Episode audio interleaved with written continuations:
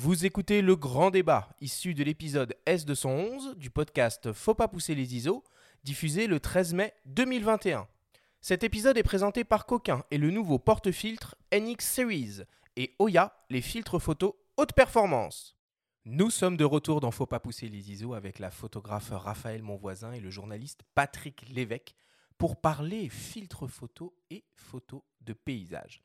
Alors vous êtes tous les deux des experts du sujet. Patrick d'abord, puisque tu as déjà réalisé de nombreux dossiers pour le magazine Le Monde de la Photo, entre autres. Et Raphaël, évidemment, puisque tu, utilises régulièrement des filtres dans la réalisation de tes photographies de paysages. Alors ma première question t'est destinée, euh, Raphaël. Est-ce que l'utilisation des filtres à la prise de vue a encore un intérêt à l'heure du 100% numérique et des possibilités infinies de retouches en post-production Non, pas du tout, donc on arrête l'émission. C'était faut pas pousser les ISO. Euh, oui, absolument, ça a un grand intérêt. Euh, alors moi, je travaille beaucoup au live view quand je fais de la photo de paysage. Et le fait de voir directement à l'image euh, le rendu que je vais obtenir en utilisant tel ou tel filtre, bah déjà, ça me projette dans le rendu final que j'aurai avec cette photo ça me permet de me projeter dans la retouche que je vais faire derrière. Euh, donc euh, déjà de ce point de vue-là, je trouve ça euh, bah, c'est très immersif dans, le travail que je peux faire. et c'est aussi un, gain de temps par rapport à la phase de retouche qui est déjà qui peut être parfois déjà assez longue. S'il faut commencer à, à, essayer de bidouiller pour rattraper un ciel qui a été mal exposé ou essayer de rattraper des ombres sur un paysage trop contrasté, au final peut-être qu'on va perdre un petit peu l'essence de, de ce qu'on souhaitait faire à l'origine. Et, euh, et c'est, bah pour moi, c'est on perd un petit peu la magie de l'instant où on avait la scène devant les yeux euh, qui était prête à être photographiée telle qu'on, l'aurait voulu finalement.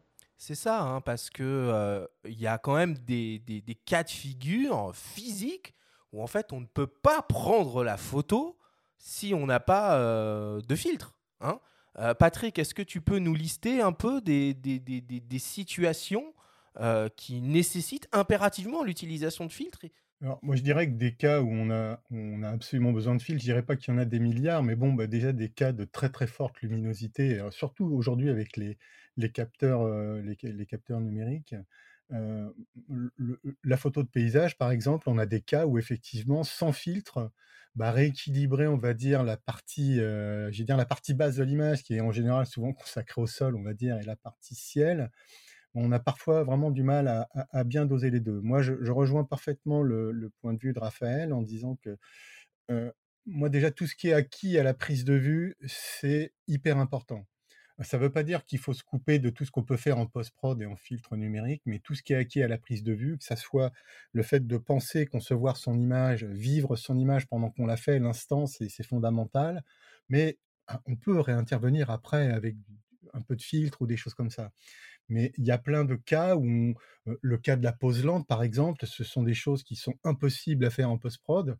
ne serait-ce que pour le, quand, on a des premiers plans marins ou des, premiers plans de faute ou une cascade, le rendu de la pose très lente, on peut pas en, numérique. Est-ce que ça veut dire qu'une fois qu'on a, qu'on a goûté à ces effets-là, à ces filtres-là, on peut plus faire de photos si on les a pas sur soi? Les filtres, c'est pas indispensable. On peut vivre sans filtre. Moi, personnellement, je j'utilise pas 3 milliards de filtres. c'est le filtre est pas une arme absolue. moi, je sais qu'il y a des filtres qu'on a besoin d'avoir un peu en permanence sur soi. Je pense au polarisant parce que pour beaucoup de choses, hein, il va venir rehausser un petit peu les couleurs, saturer des couleurs. Il peut éliminer des reflets, ce qu'on ne peut pas faire en post-prod, par exemple. Ça, c'est un effet qu'on ne pourra jamais faire mais on peut vivre sans filtre. C'est pas une les gens qui font du, reportage ou qui font de la photo de rue ou des choses comme ça. Je pense pas qu'ils aient des filtres en permanence. On peut vivre sans filtre. On peut faire cohabiter le numérique et l'argentique. Après, bon, évidemment, quand, comme Raphaël, on travaille la photo de paysage, ce sont des outils qu'on utilise à des fins créatives, mais qui se doivent d'être discrètes. Moi qui connais un petit peu le travail de Raphaël, je défie quiconque sur beaucoup d'images qu'elle produit, qu'elle fait, de dire bah il y a tel filtre, il y a du filtre ou il n'y a pas de filtre. C'est ça qui est très très important aussi dans le filtre. Il doit savoir se, se faire oublier, je dirais. on ne fait pas du filtre pour le filtre. Ok, donc si j'essaye un peu de, de, de, synthétiser, dans le cas où on a trop de lumière, mécaniquement, là, on est obligé de, bah, couper de la lumière hein, devant euh, son objectif. Alors, ça peut être, euh, par exemple, pour pouvoir euh, réaliser un effet de profondeur de champ très marqué quand on a trop de lumière et que même si on se met à 100 ISO, bah, de 8, on est sur X, quoi, tout simplement. donc ça, c'est le premier cas de figure. Deuxième cas de figure que tu as un peu expliqué, c'est bah, un sujet qui est très contrasté. Euh, notamment en paysage, souvent, où on a, comme tu l'as dit, la partie, euh, la partie terre et la partie ciel. Pour pouvoir avoir des détails dans les deux zones, bah, on est obligé un peu de, baisser le ciel pour, euh, pour rééquilibrer par rapport à la terre. Le polarisant pour, pour couper les éventuels reflets. Il y a aussi un, un, filtre qui est souvent utilisé, alors c'est une technique très, très particulière, c'est la photographie infrarouge. Et finalement, avec un, bout de verre que l'on vient mettre devant un objectif, on arrive à photographier des choses que on ne voit même pas à l'œil nu. Alors ça, c'est bon, c'est quelque chose, je veux dire, qui est, très ancien. Déjà, la photo infrarouge, à l'époque de l'argentique, il y avait des films dédiés à ça. On avait des filtres, c'était des filtres rouges qui étaient ultra foncés, qui venaient couper dans, dans, la fréquence de l'infrarouge, qui venaient, qui mettre en avant, en fait, je veux dire, tout ce que l'œil ne voit pas. Alors ça, c'est quelque chose, je dirais, je ne vais pas dire c'est une affaire de spécialiste, mais il n'y a pas 3 milliards de personnes qui font de la photo infrarouge. Il y a des gens qui font du paysage. Ça fait des paysages un peu irréels. Euh, je ne sais pas si Raphaël l'utilise, hein, mais ça fait des paysages quand même assez, assez beaux, que ce soit en argentique ou en noir et blanc. Hein. Mais ça, c'est quand même vraiment quelque chose de très, très, très spécifique et très, très marqué. Raphaël, tu fais énormément de photos de paysages en Islande, évidemment. Est-ce que tu as toujours des filtres sur toi Et qu'est-ce que tu as sur toi? Qu'est-ce qu'il y a dans ton sac en matière de filtres? On parle quand même d'un accessoire contraignant euh, c'est fin. Voilà, il faut, penser à les prendre avec soi. Euh, euh, il peut y avoir un porte-fil, plusieurs verres, il faut peut-être les essuyer quand il pleut, etc. C'est une logistique. Comment tu fais, toi? Donc quand je sais que je vais partir sur un petit road trip ou explorer une nouvelle région où il y a du potentiel photographique, je vais systématiquement prendre mes filtres avec moi parce que je me mordrais les doigts de ne pas les avoir le moment venu si l'occasion se présentait. Euh, donc dans mon sac, j'ai toujours un filtre ND, euh, plusieurs filtres euh, GND, gradient variable, et un polarisant toujours. et après, je jongle un petit peu entre les deux, entre les trois options selon, selon le contexte. c'est vrai que ça peut être un peu pénalisant d'avoir à installer le système à chaque prise de vue, surtout sur un système de road trip où on se déplace d'un point à un autre. Euh, parce qu'il faut euh, bah, installer, réinstaller, désinstaller euh, sans arrêt, on va dire. sur de la randonnée, ça peut être un petit peu... Surtout qu'il faut un trépied à chaque fois, non? Ça dépend de l'usage. si c'est pour faire de la pose longue, oui, évidemment. Si c'est sur du juste sur rattraper un ciel avec un, un GND, pas nécessairement. Donc ça, ça, dépend. Mais bon, ça, ça demande quand même de se poser, poser le sac, d'installer le système. Donc on va dire que sur un, contexte peut-être de randonnée avec euh, des amis qui ne sont pas du tout photographes, on est un petit peu à la traîne derrière, euh, attendez, j'ai une photo à faire. Euh, voilà, donc c'est à prendre en compte aussi peut-être sur la préparation de, la sortie photo en question. Mais, mais voilà, moi je les ai toujours sur moi au cas où, on ne sait jamais. Alors moi j'ai une, une question à laquelle vous allez peut-être pouvoir essayer d'apporter une réponse. Euh, je sais que c'est euh, un des twists euh, de vente dans les boutiques qui vendent des, objectifs photo. le filtre UV circulaire qu'on met devant un objectif, il sert à quoi celui-là? Bah moi, je, moi, je l'ai acheté comme tout le monde pour protéger mon tout premier objectif quand j'ai acheté mon tout premier appareil photo. Et ça s'arrête là. Et t'as pris du cheap ou du haut de gamme? Moyen de gamme, histoire de. Ça a une influence, Patrick, euh, cheap, haut de gamme sur le, UV ça peut, ça peut flinguer euh, le piqué d'une optique? Alors oui, il y a encore un rôle parce qu'il est déjà, comme disait Raphaël, bah, de protéger la lentille. Quand on a des optiques qui coûtent quelques milliers d'euros, on est quand même content d'avoir quelque chose qui protège sa lentille.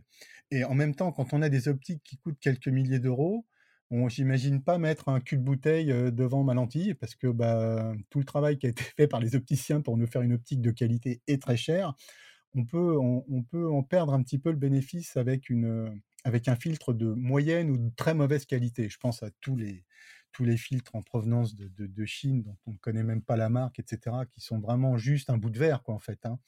Donc je pense que le filtre UV a encore cette utilité de protection. Maintenant, il y a, des fabricants qui ont aussi des filtres uniquement de protection, hein, qui sont même pas des filtres UV. Euh, Kenko, il y, a, euh, y a beaucoup de marques qui ont, des filtres qui ne sont que des bouts de verre destinés à protéger la lentille. Donc en soi, couper les UV n'a absolument aucun intérêt ou aucune particularité. Il y, a, une utilité, mais je ne pense pas que franchement les UV soient quelque chose de rédhibitoire sur une image.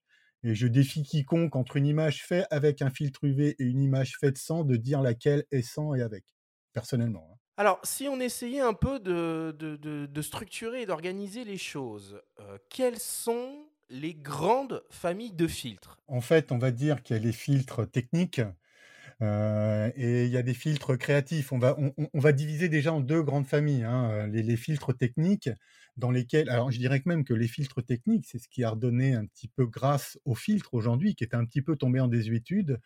Euh, on a vu arriver la, montée en puissance des filtres neutres et des filtres dégradés neutres, justement, qui a redonné du coup un, regain d'intérêt à l'utilisation du, filtre. On va dire. On, rappelle rapidement, dégradés neutres, on en a parlé depuis le début, c'est les fameux qui permettent d'équilibrer un paysage. Exactement. Alors donc, hein, on va dire qu'il y a différentes familles de dégradés neutres. Hein. Je disais que au départ, il y avait juste une famille de dégradés neutres hein, qui sont en plusieurs densités. Euh, Ensuite, on a vu apparaître des filtres, ce qu'ils appellent des filtres soft, des filtres plus durs. Alors, c'est au niveau des transitions. Ensuite, on a vu arriver des filtres, ce qu'on appelle des dégradés centraux, où il y a juste une bande de dégradés sur la partie centrale du filtre qui permet de doser là par rapport à un ciel et un sol bien équilibré, mais qu'une bande lumineuse au milieu. Enfin, il y a beaucoup de filtres de ce type. Il y a les filtres neutres sur la globalité, donc hein, qu'on utilise et, qui sont très utilisés en vidéo ça, on va dire que c'est la grande famille des filtres techniques auxquels j'aurais tendance à rajouter le Polar, qui est un filtre créatif, mais qui est aussi un filtre technique. Après, il y a d'autres filtres, mais je dirais que, comme disait Arthur, aujourd'hui, le numérique les a non pas rendus obsolètes, mais leur a donné un petit coup de vieux. C'était tous les filtres de correction et de compensation qui permettaient de, de corriger une dominante chaude ou une dominante froide. bon, ça, aujourd'hui, j'avoue que le numérique permet de, de, de, maîtriser ça en post-prod. C'est souvent intégré dans les boîtiers. Hein. Dans, plein de boîtiers, on les, trouve dans les modes noir et blanc des boîtiers, les, simulations de, filtres rouge, vert, jaune. Tout à fait, tout à fait. On les a. Mais hein. Raphaël disait une chose qui est quand même très importante, et ça, je pense qu'il faut le rappeler en permanence. Voilà, l'usage du filtre, hein, c'est c'est discret c'est créatif, c'est technique, mais voilà, c'est pas c'est pas l'arme absolue en tout. Hein. Il y a des, conditions de prise de vue. On n'a pas forcément besoin de filtre. Il faut bien poser son image. On sait que quand on travaille en RAW aujourd'hui, quel que soit le boîtier, ça donne quand même une sacrée latitude de travail en post-prod. Alors ça résout pas tous les problèmes. Hein. Les latitudes d'exposition des boîtiers existent toujours. Mais voilà, il faut soigner sa prise de vue et je pense quand même que pouvoir filtrer à la prise de vue, c'est important. Raphaël, toi, tu me, racontais que tu utilisais des, filtres un peu teintés quand même, pas mal sur euh, certaines de tes prises de vue. Alors j'ai utilisé effectivement le filtre Clear Sky euh, dans le cadre de prise de, de vue de nuit, euh, surtout sur des aurores boréales du coup. disons que je me suis amusée surtout sur ce sujet-là. c'est intéressant dans le sens où ça va vraiment stopper toutes les lumières orangées des villes lointaines à l'horizon. Euh, donc en termes de pollution lumineuse, bah, du coup ça la fait disparaître complètement et on obtient de ce fait tout de suite un, ciel très euh, beaucoup plus pur, beaucoup plus bleu, beaucoup plus euh, profond. et c'est intéressant aussi pour révéler la Voie lactée. donc c'est voilà, ça c'est un filtre que j'aime bien utiliser effectivement sur les, sur les périodes d'hiver dans mes chasses aux aurores boréales. mais c'est le seul vraiment de filtre coloré que, que je vais utiliser dans ma petite panoplie. Et le polarisant, tu l'utilises beaucoup. Et, pourquoi? Parce qu'on a parlé d'un filtre à la fois technique et créatif. Il permet peut-être d'éliminer des reflets parfois. Il permet de saturer des couleurs. Toi, tu l'utilises pourquoi? Si tu bah, l'utilises. Un peu, les, un peu pour les deux usages, euh, pour, euh, voilà, pour rehausser un peu les couleurs du ciel, pour euh, jouer un petit peu avec les textures sur une rivière, sur un lac, aussi pour jouer un petit peu avec les feuillages en forêt, ça fait bouger les reflets un peu différemment. Donc euh, voilà, c'est plutôt de, dans ces, usages-là que, je l'utilise. Et donc pour continuer sur euh, ces, familles de filtres, donc on a vu les, grandes catégories, et maintenant pour ce qui est des systèmes de, fixation, euh, Raphaël, qu'est-ce qui existe? Donc il y a le système circulaire qui se vise directement sur l'optique. Et il y a le système de porte-filtre qui donc, est un système en plusieurs, plusieurs éléments qui vient se fixer sur l'optique, donc qui est adaptable selon les optiques avec différentes bagues d'adaptation un système de porte-filtre et donc les filtres euh, carrés ou rectangulaires à insérer dans le porte-filtre. Et toi, tu utilises quoi? J'utilise ce système-là, le porte-filtre. Et pourquoi, du coup? Parce que on se dit un, filtre circulaire, euh, euh, bah, une fois qu'il est mis, il est mis, quoi. Oui, mais ça permet d'en cumuler plusieurs à la fois. On peut utiliser le polarisant et plusieurs filtres de, dégradés ou de filtres ND.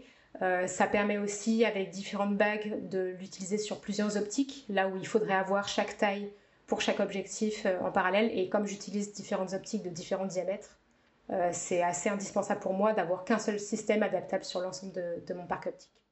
Et toi, Patrick, t'en penses quoi en tant que spécialiste et grand expert sur, sur la question? Il vaut mieux investir dans un porte-filtre et avoir plusieurs euh, types de verres, ou alors, ou alors acheter des filtres dédiés Parce qu'il peut y avoir du vignettage aussi parfois dans certains cas, notamment sur les grands angles. Oui, alors justement, je voulais rebondir sur ce que disait Raphaël. Alors, effectivement, question budget, bon, faut pas s'éparpiller, avoir 50 millions de systèmes, mais il faut aussi voir un petit peu les systèmes qui existent et qui peuvent cohabiter. moi qui travaille beaucoup sur cette partie pour le magazine et qui vois un petit peu tout ce qui existe, alors le système de filtre, il est intéressant pour ce qu'expliquait Raphaël. Alors après, il faut bien choisir son système de porte-fil pour plein de raisons pour ça que je suis content de voir le système de, de Coquin évoluer, parce que celui de Coquin replace enfin le polarisant à l'arrière du porte-filtre. Euh, avant, il était devant. Beaucoup avaient adopté la position arrière, qui pour moi est mieux, pour pouvoir reglisser derrière dans le porte-filtre des filtres dégradés, des filtres neutres, de ce qu'on veut.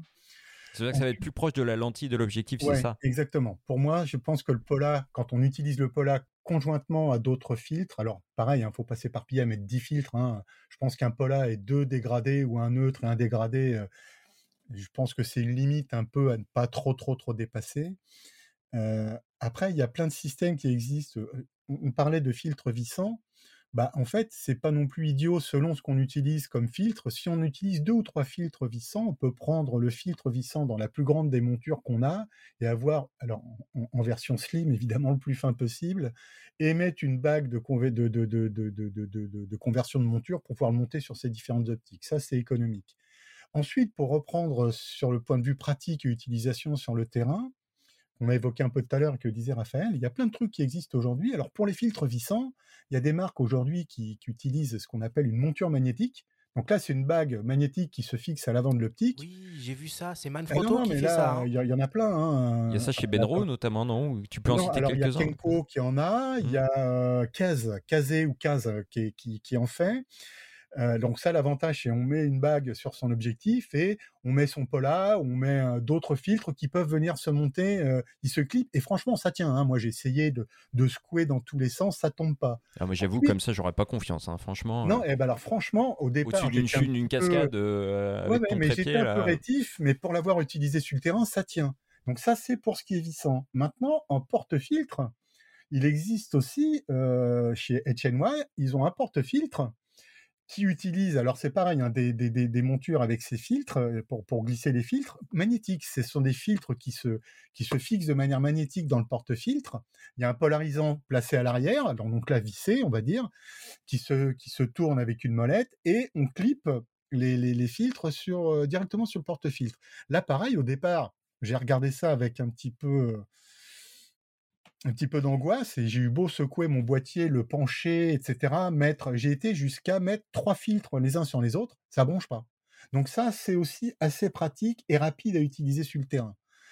Euh, après, bon, je pense que chacun voit midi à sa porte. Hein.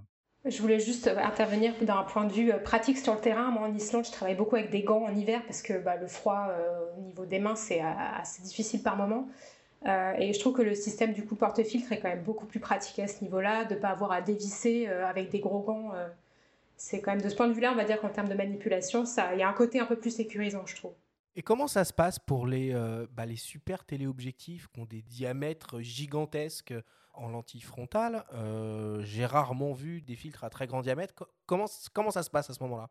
Alors déjà, hein, pour les, les, gros télés, effectivement, Il n'y a pas de filtre à monter sur, sur, sur, sur, la lentille frontale. En général, il y a un logement à l'arrière du, du téléobjectif et ce sont des filtres qu'on insère.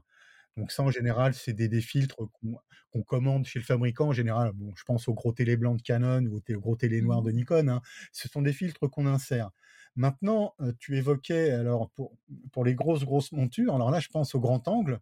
Là, les alors là, l'usage du porte-filtre, il est fondamental, je pense. Et les fabricants, certains fabricants ont bien bien compris la chose en, développement des, en développant des, des porte-fils vraiment spécifiques aux ultra grand angle et aux zoom grand angle aujourd'hui qui sont légion. Dont on peut pas enlever les pare-soleils souvent. C'est Effectivement, ça qui, voilà. C'est-à-dire qu'une fois qu'on a l'optique, c'est on démonte plus rien.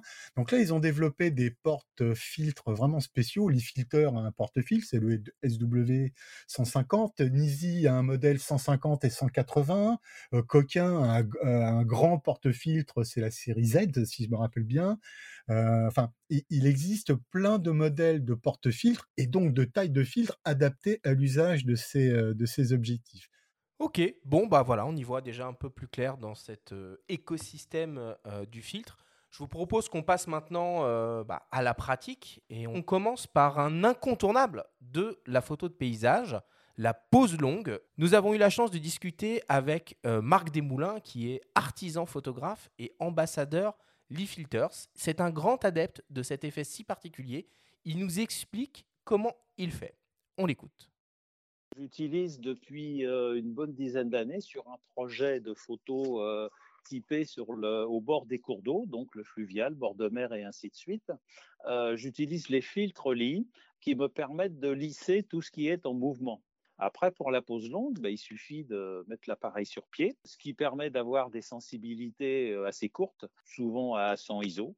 Et euh, j'allonge mon temps de pause pour filer en fait tout ce qui bouge. Donc mes nuages font des, nuages qui continuent. Mon eau devient lisse comme de la glace. Et puis tout ce qui ne bouge pas, en fait, eh ben, est bien, euh, bien piqué, bien net, parce que les, les leaf sont hyper équilibrés sur les couleurs Mediaf euh, à utiliser sont au-dessus de 8 largement. Moi, j'utilise à 22 et le, temps de pause est allongé jusqu'à 30 secondes. Donc, pour pouvoir en fait allonger un temps de pause à 30 secondes, quand il y a beaucoup de lumière à l'extérieur, eh ben, on est un peu embêté. Donc, on utilise un filtre 10 stop qui vous descend à peu près d'une bonne dizaine de valeurs. Euh, et là, mon temps de pause, il monte à 30 secondes. Euh, ce qu'il faut, c'est, euh, on a un porte-filtre hein, chez Lee qui est amovible. Euh, déjà, vous avez le filtre dégradé, ça on le met, on le met pas. Et puis, pour pouvoir faire le, la, pause, en fait, il suffit de débrayer l'autofocus. Alors moi, je fais ma mise au point au préalable. le temps de pause, ça se fait un peu à l'habitude. Donc 22, 30 secondes pour une belle lumière en extérieur. Après, on a le numérique. Donc le numérique permet quand même de voir tout de suite ce qui se passe. Et je mets mon filtre effectivement en dernier parce que l'autofocus, eh ben, lui, il voit plus. Donc il peut plus faire la mise au point. Donc on est obligé de débrayer. Donc ça, c'est pas compliqué. Sur le paysage, on travaille souvent à l'infini, à moins qu'on ait des premiers plans. Puis après, bah, évidemment, quand on voit plus rien, bah, on met le filtre et puis on pose. Chez les filters, vous avez un porte-filtre vous avez des petites bagues selon le diamètre de votre optique, un 9ND, un 10 stop, et puis vous, vous pouvez faire de très jolies images euh, avec ce kit-là. Alors ça, c'est vraiment un effet qui est euh, un peu un incontournable, euh, un passage obligé quand on fait de la photographie de paysage. On voit que sur des très longs temps de pause, il bah, faut utiliser des filtres de densité homogène très forts que c'est un petit peu technique, hein, euh, trépied, faire la mise au point avant, mettre le filtre à la fin. Mais voilà, ça permet vraiment de, réaliser des, euh, des, photos un peu euh, hors normes qu'on pourrait très difficilement reproduire en, post-production. Essayons maintenant de se projeter dans un autre cas de figure. Et Raphaël, tu vas essayer de nous expliquer un peu comment est-ce que tu aborderais un sujet comme ça avec les filtres.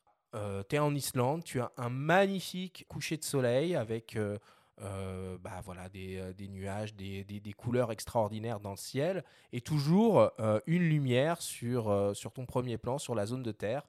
Comment tu aborderais ce, ce, cas de figure-là, pas à pas? Bah, Dans ce contexte-là, j'utiliserais principalement un dégradé euh, pour être sûr de pouvoir euh, garder un premier plan euh, suffisamment éclairé pour peut-être récupérer des reflets de soleil dans les herbes ou sur des roches, et tout en gardant quand même un, gros contraste de, sur, les dégradés de couleurs que le ciel va pouvoir offrir pour éviter tout de même la surexposition. L'intérêt d'un dégradé avec un système de porte-filtre, c'est qu'on peut hein, le paramétrer et venir le positionner un peu. Alors, soit on le tourne, ou on peut le mettre plus ou moins haut. Euh, du coup, toi, tu, mets entre guillemets la, frontière du dégradé à l'horizon ou pas forcément? Pas forcément, ça dépend un peu comment se présente le paysage. Peut-être que dans le lointain, il va aussi y avoir euh, la mer qui va rentrer dans les détails. Donc je dirais que c'est assez euh, unique à la scène finalement. Donc il faut, jouer avec, c'est l'avantage aussi. Ça se tourne dans tous les sens, ça se déplace, ça se replace. on peut utiliser un filtre dégradé plus ou moins fort je pense que c'est aussi l'avantage de, ces kits-là, c'est qu'on peut vraiment jouer avec et obtenir des rendus aussi différents que les filtres sont différents en eux-mêmes. Patrick, est-ce que tu pourrais euh, nous donner un, exemple très concret de l'utilisation d'un filtre polarisant et nous expliquer un peu comment on le règle Parce que voilà, tout le monde a bien compris que ça se tournait, que euh, selon comment on le tourne, bah, ça fait pas la même chose. Mais moi, personnellement, j'ai jamais compris vraiment ce qui se passait là-dedans. Et pourquoi, pourquoi on parle de polarisant circulaire d'ailleurs? Alors, en fait, effectivement, historiquement, avant que le polarisant circulaire existe, alors c'est pas parce qu'il est rond, hein, ça n'a absolument rien à voir avec la forme du filtre, c'est simplement qu'à l'origine du, polarisant, on avait ce qu'on appelait des polarisants linéaires, sauf que la polarisation des, filtres, euh, des polarisants linéaires, c'est venu interférer sur certains petits capteurs des boîtiers, sur les systèmes AF des appareils modernes, et donc, bah, on, adopte aujourd'hui ce qu'on appelle la polarisation circulaire. Alors, le principe de la polarisation reste, on va dire, le même au niveau du rendu. C'est juste, on va dire, la technique de polarisation utilisée qui, diffère. Pour répondre à ce que demandait Arthur en, termes d'effet de, polarisation, alors déjà, j'insiste sur une chose qu'on n'a pas trop évoquée au début, mais dont on a parlé au niveau des, ultra grands angles.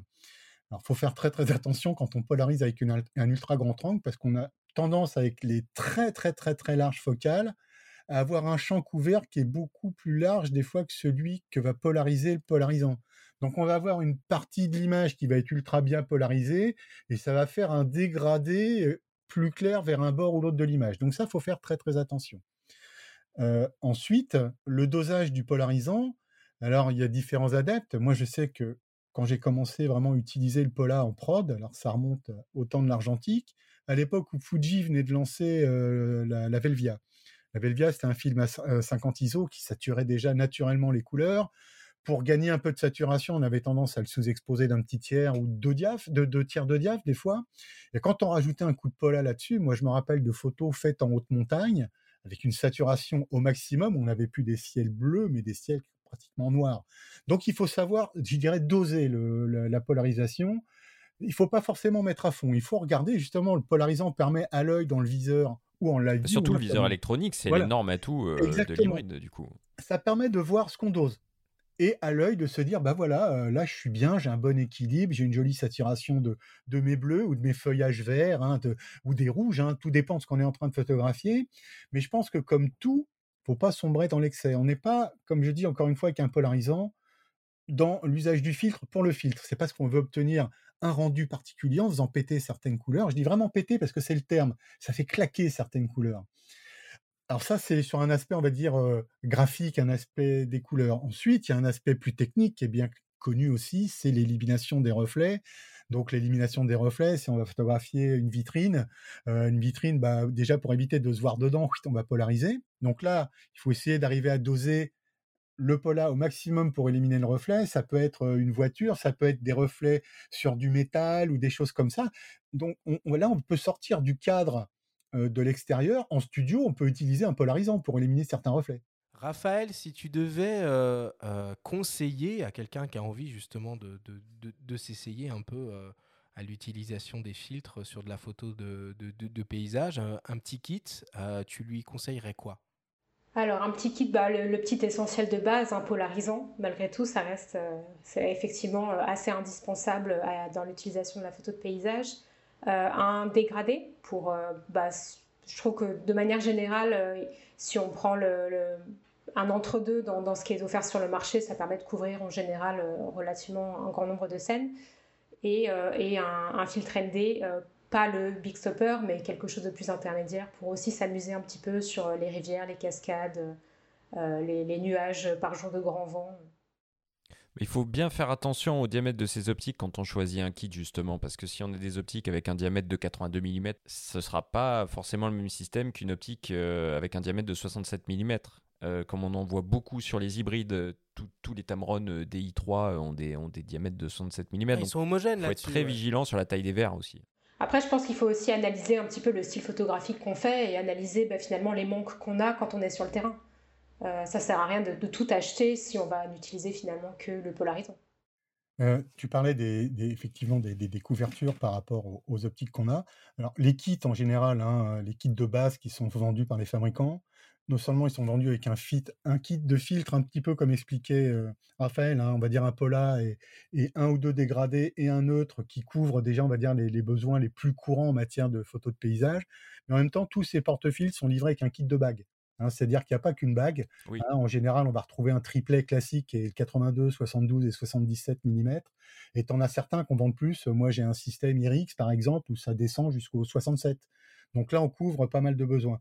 Ce qui est surtout très très important à réfléchir euh, quand, on va investir sur, un système de filtre, euh, c'est le type de, filtre d'optique qu'on utilise le plus souvent, notamment en matière de grand angle. Ça, ça va conditionner le type de porte-filtre et la taille des filtres, notamment pour le porte-filtre.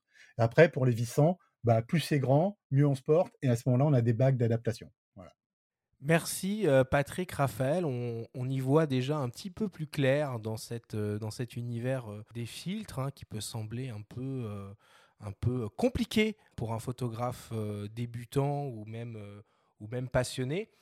Pour conclure, moi je dirais quand même que pour avoir utilisé de temps en temps des filtres en photo de paysage, ça permet vraiment de faire des images qui sortent du commun. Après, je pense qu'il ne faut pas se forcer à utiliser systématiquement des filtres, mais dans certains cas de figure, et principalement sur des sujets très contrastés, ça permet vraiment de réaliser des images qu'on ne serait pas capable euh, de réaliser euh, simplement avec un, appareil photo. C'est-à-dire que virtuellement, on augmente, on décuple la dynamique de capture de, son appareil, et pour ça, c'est euh, vraiment chouette.